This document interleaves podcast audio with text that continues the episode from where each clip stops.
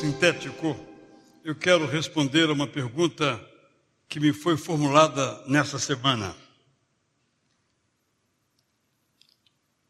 Por um irmão nosso, uma outra igreja. Ele perguntou assim: Nós podemos experimentar 100% a presença de Deus? Por 100% ele se referia ao tempo, se todo o tempo do nosso dia nós podemos experimentar a presença de Deus. A pergunta pode parecer muito simples, mas a pergunta, sem dúvida, quem não a formulou, deve formulá-la no interior do seu coração. O texto que em cima o programa de culto do dia de hoje é uma promessa. Deus faz ao povo hebreu, logo também a nós, herdeiros que todos somos do Êxodo, da Páscoa, do Messias. Promete ele, então, em Êxodo 29, 45 a 46, e podemos ler todos juntos o seguinte: juntos, morarei no meio do povo de Israel e serei o Deus deles. Eles ficarão sabendo que eu, o Senhor, sou o Deus que os tirou do Egito para morar entre eles. Eu sou o Senhor, o Deus deles. Imagine essa promessa no contexto dos egípcios, que erigiam estátuas aos seus deuses, que tinham formas humanas. Imagine essa promessa feita na Grécia, cujos deuses também não só tinham formas humanas, mas comportamentos humanos. Razão pela qual, quando Paulo, o apóstolo, encontrou alguns deles, disse que ele anunciava o Deus desconhecido, isto é, o Deus não representado. É nesse contexto, então, que Deus começa uma revelação, isto é, uma demonstração ou uma autoapresentação de quem ele é. Ele diz: Eu sou o Senhor, isto é, eu sou Yahvé ou Jeová, o Elohim de vocês, o Deus de vocês. Elohim era uma palavra comum. Deus, maiúsculo, minúsculo, mas Yahvé era uma palavra especial, específica. As traduções geralmente trazem Senhor. Então, eu sou o Senhor de vocês. Implicando aí o Criador, como na oração da irmã Cimeia ela bem sublinhou. Implicando o Salvador, aquele que provê as condições para os livramentos e os faz, o Deus que cura, que provê as nossas necessidades, e a vé, Senhor.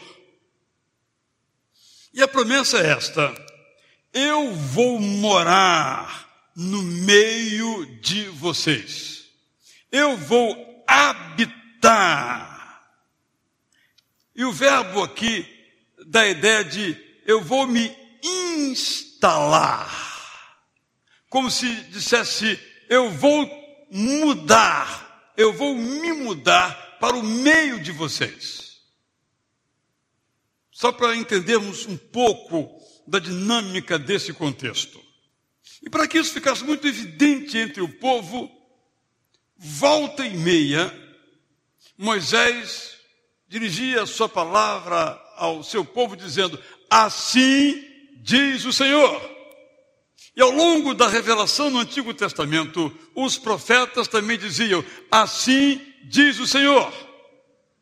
E como prova de modo inconteste de que essa era a palavra dele, muitos sinais ele fazia, tanto no Antigo quanto no Novo Testamento. E um desses sinais foi o modo como Deus conduziu o povo de Israel extraordinariamente, miraculosamente, por entre o deserto do Sinai. Meus irmãos, nós não sabemos com certeza o trajeto. Mas se o trajeto é o trajeto que nós imaginamos, esse caminho é possível ser feito hoje com alguma segurança pela península do Sinai. É um deserto. De vez em quando aparece uma tamareira, ou uma palmeira, ou um pequeno oásis. É tudo deserto. Na verdade, a cidade do Cairo está no meio do deserto do Saara, embora lá tenha outro nome deserto ocidental. E toda a península do Sinai é um deserto. De vez em quando, uma sarça, uma cássia, rio, só as placas. É por esse caminho sinuoso, tortuoso, montanhoso, pedra pura, areia, que o povo de Israel faz a sua caminhada até chegar ao Monte Sinai e depois prosseguir, entrando pelo Israel de hoje, depois pelo, pela Jordânia de hoje e voltando perto de Jericó para entrar outra vez na terra de Canaã. E diz o texto bíblico que a direção desse povo foi dada pela voz de Moisés, mas também por uma coluna de nuvem e de fogo, à frente e atrás. Presença viva. Assim mesmo o povo fez um bezerro de ouro. Assim mesmo nós hoje também fazemos bezerros de ouro. Porque queremos uma presença que possamos tocar, colocar a mão, tanger. Esta é a promessa. Só expliquei o contexto dela. Essa promessa não foi apenas para o povo hebreu, é para todo aquele que, recebendo a graça de Jesus, é herdeiro das promessas feitas no Antigo Testamento ao povo de Israel. Eu vou morar no meio do povo. Eu vou me instalar no meio do povo. Eu vou me mudar para o meio do povo eu vou morar entre o povo. E hoje, mora Deus entre nós? O contexto aqui do Antigo Testamento era o da comunidade, entre o povo. Vamos aplicar num contexto mais ocidental e perguntar: mora Deus dentro de nós, ao nosso lado, nós podemos viver, como a pergunta que formulada me foi, na presença de Deus 100%? Essa pergunta implica num conceito de sacralidade, isto é, onde Deus está, esse lugar é sagrado. Nós podemos viver sempre nesse lugar sagrado? Por alguma razão, talvez histórica, nós dizemos que ainda hoje há lugares sagrados. O templo onde cultuamos a Deus é um lugar sagrado. É verdade, mas é apenas parte da verdade. Porque assim como Deus disse a Moisés, a terra em que você está pisado, o lugar onde você está, é terra sagrada. Nunca foi feito nenhum templo ali. Não era a ideia, como imaginamos, de que ali seria feito um lugar, um espaço, um lugar de templo, um tabernáculo. Não. Era sagrado porque Deus estava naquele lugar. Naquele lugar onde ele pisava, um lugar comum, feito de pedras O lugar onde pastavam carneiros, bois, vacas e ovelhas. Lugar sagrado onde Deus está. E Deus está onde nós estamos. Nesse sentido, não há lugares sagrados, diferente dos demais. Todos os lugares são sagrados. Nós é que construímos algumas figuras que, na verdade, em lugar de nos aproximar do sagrado, nos afasta do sagrado. Em lugar de nos prestar um serviço, nos faz um desserviço. Que onde nós estamos, ali é sagrado, aqui nesse lugar aqui nesse lugar, ali nesse lugar. Não somos nós que tornamos sagrado esse lugar. É a presença de Deus que torna sagrado esse lugar. Assim, nós podemos viver na presença de Deus 100% do nosso tempo. E há um versículo que nos ajuda muito a entender isso, quando louvando ao Senhor no Salmo 16, 8, o poeta diz as seguintes palavras: Ó Senhor, tenho sempre o Senhor à minha presença. Ou em outra versão, eu tenho sempre o Senhor diante de mim. Apenas essa parte do versículo. Vamos voltar aqui à ideia da deusa vaca, ou a ideia do deus touro. As pessoas queriam, no caso de Moisés ali no deserto, quando ele se ausentou, o povo queria um Deus que eles pudessem estar diante dele, olhar para ele, pedir algo a ele, fazer algo para ele, oferecer algo a ele, visível. O que, que o salmista diz?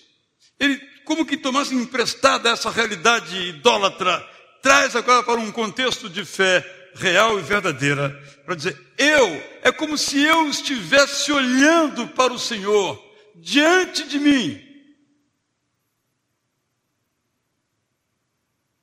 Se nós temos essa convicção, se nós temos essa certeza, essa inabalável fé, nós podemos dizer que nós podemos viver na presença de Deus 100% dos nossos tempos, do nosso tempo das nossas decisões. Mas isso demanda de minha parte, da sua parte, uma decisão e é esta: eu terei o Senhor sempre diante de mim. Isso implica no modo como nós cremos. Isso implica no modo como nós reagimos. Irmãos, é muito interessante. Imaginemos uma reunião, um ensaio de vocês. Imaginemos.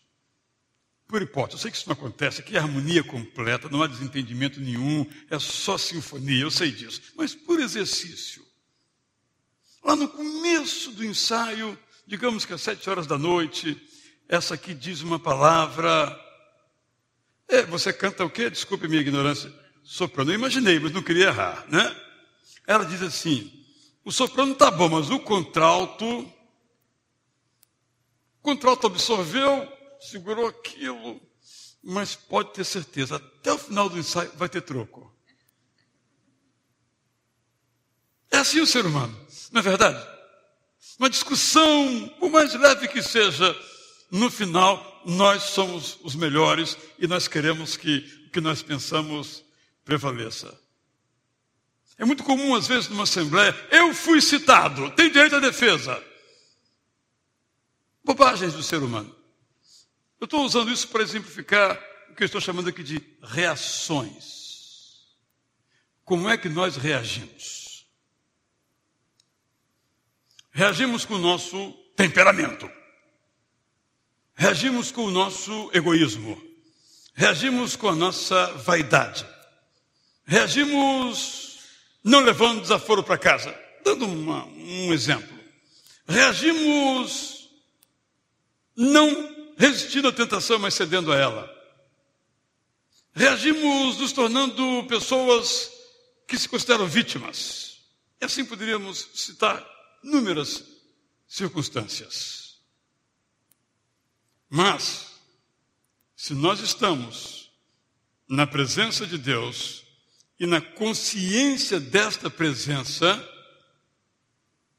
deixaremos que passe batido que o contralto não está legal. Que não tem nenhuma importância se o contralto está legal ou não está legal. Vamos melhorar o contralto, ou o soprano, ou o barítono. Não responder, quase sempre num tom um pouquinho mais elevado, né? Ela disse assim: é, o contralto não está muito bom. Uma criticazinha suave. E o contralto responde: é, mas o soprano está péssimo. Né? Alguém dá um grito de alguns decibéis no nosso ouvido, nós respondemos 10 decibéis acima. Eu estou usando esses exemplos muito práticos porque a fé ela é atestada na prática. Vamos pegar agora uma dimensão um pouco mais positiva. Estamos, por alguma razão, passando por uma experiência como se fosse um vale de sombra e morte. Muitas vezes passamos por isso.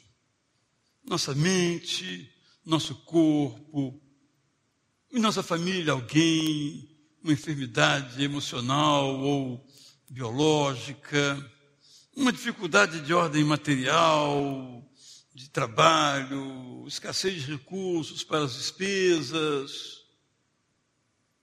Como é que nós passamos por essa situação? Nesse lugar, no vale da sombra da morte, Deus não está. Nós estamos. Pisamos esse vale. É sagrado? Não. Claro que sim. Também é sagrado. O vale da sombra da morte também é um lugar onde a invisível luz de Deus manifesta o seu brilho. Embora nós não possamos ver, não possamos escutar, não possamos sentir, por alguma circunstância, mas temos que, mesmo no vale da sombra da morte, ter o Senhor, como diz o Salmo 16, 8, diante de nós. Porque a promessa é esta: Deus mora no nosso meio. Ele não mora apenas na montanha, mas mora também no vale. Na antiguidade se acreditava que Deus morava nos lugares elevados. Eu, como já mencionei, tive a alegria de ir ao Riacho do Jaboque. A imagem é muito clara. Dois planaltos. Há um recorte nesse planalto e há um vale. Para chegar a esse vale, é preciso descer do planalto para chegar ao vale onde o rio Jaboque corre. Para descer aquele vale, Jacó teve que descer. Do outro lado, no alto, estava o seu irmão com seus 400 guerreiros para trucidar Jacó. Mas Esaú não desceu do planalto para o vale. Jacó desceu. Quando ele desceu, ele se encontrou com o Senhor. Se encontrou com o Senhor, porque o Senhor estava no vale o Senhor está no vale. O vale, tanto quanto a montanha, também é lugar sagrado. Onde quer que nós pisemos, é lugar sagrado. E ali ele teve aquele encontro que o capacitou a sair do vale, subir o monte, se encontrar com seu irmão e ver a face do seu irmão como se fosse a face do próprio Deus. Nós podemos experimentar a presença de Deus nas montanhas e nos vales. Que onde nós estivermos, se o Senhor estiver diante de nós, Ele efetivamente conosco estará. Essa é a promessa dele. é uma promessa incondicional. Vou repetir. É uma promessa incondicional. O que é condicional é sentirmos e experimentarmos essa presença. Isso é condicional. Depende de nós. Mas a presença real dele é incondicional. É uma promessa que vem da bondade, misericórdia e graça de Deus. Não depende de nós.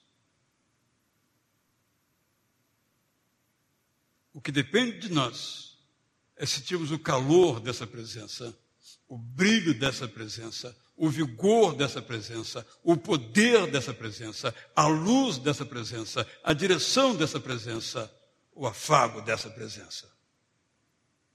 Minha resposta, portanto, é, em termos muito práticos, é esta: nós podemos sentir a presença de Deus, 100%, do acordar ao dormir, no trabalho e no lazer no culto e no esporte. E Deus providencia inúmeros recursos para que nós possamos fruir esta presença. E um desses recursos é a ceia do Senhor. A ceia do Senhor é um recurso, é um recurso que Deus disponibiliza para que nós possamos sentir, experimentar, fruir a presença de Deus. É um recurso. Poderíamos dizer que é um recurso didático. Didático porque esses elementos, assim cremos, continuam sendo esses elementos. Didático porque não está escrito nesse pão que ele é o corpo de Jesus, mas nós dizemos que isto representa o corpo de Jesus. Didático, porque esse suco de uva continua sendo suco de uva, mas nós entendemos que ele simboliza o sangue de Jesus entregue em nosso lugar. Jesus na cruz é o Deus que fez. Jesus na cruz é o Deus que faz. Jesus na cruz é o Deus que fará. Nós podemos experimentar a presença de Deus 100% nas nossas vidas. É assim dessa ceia vamos agora então participar.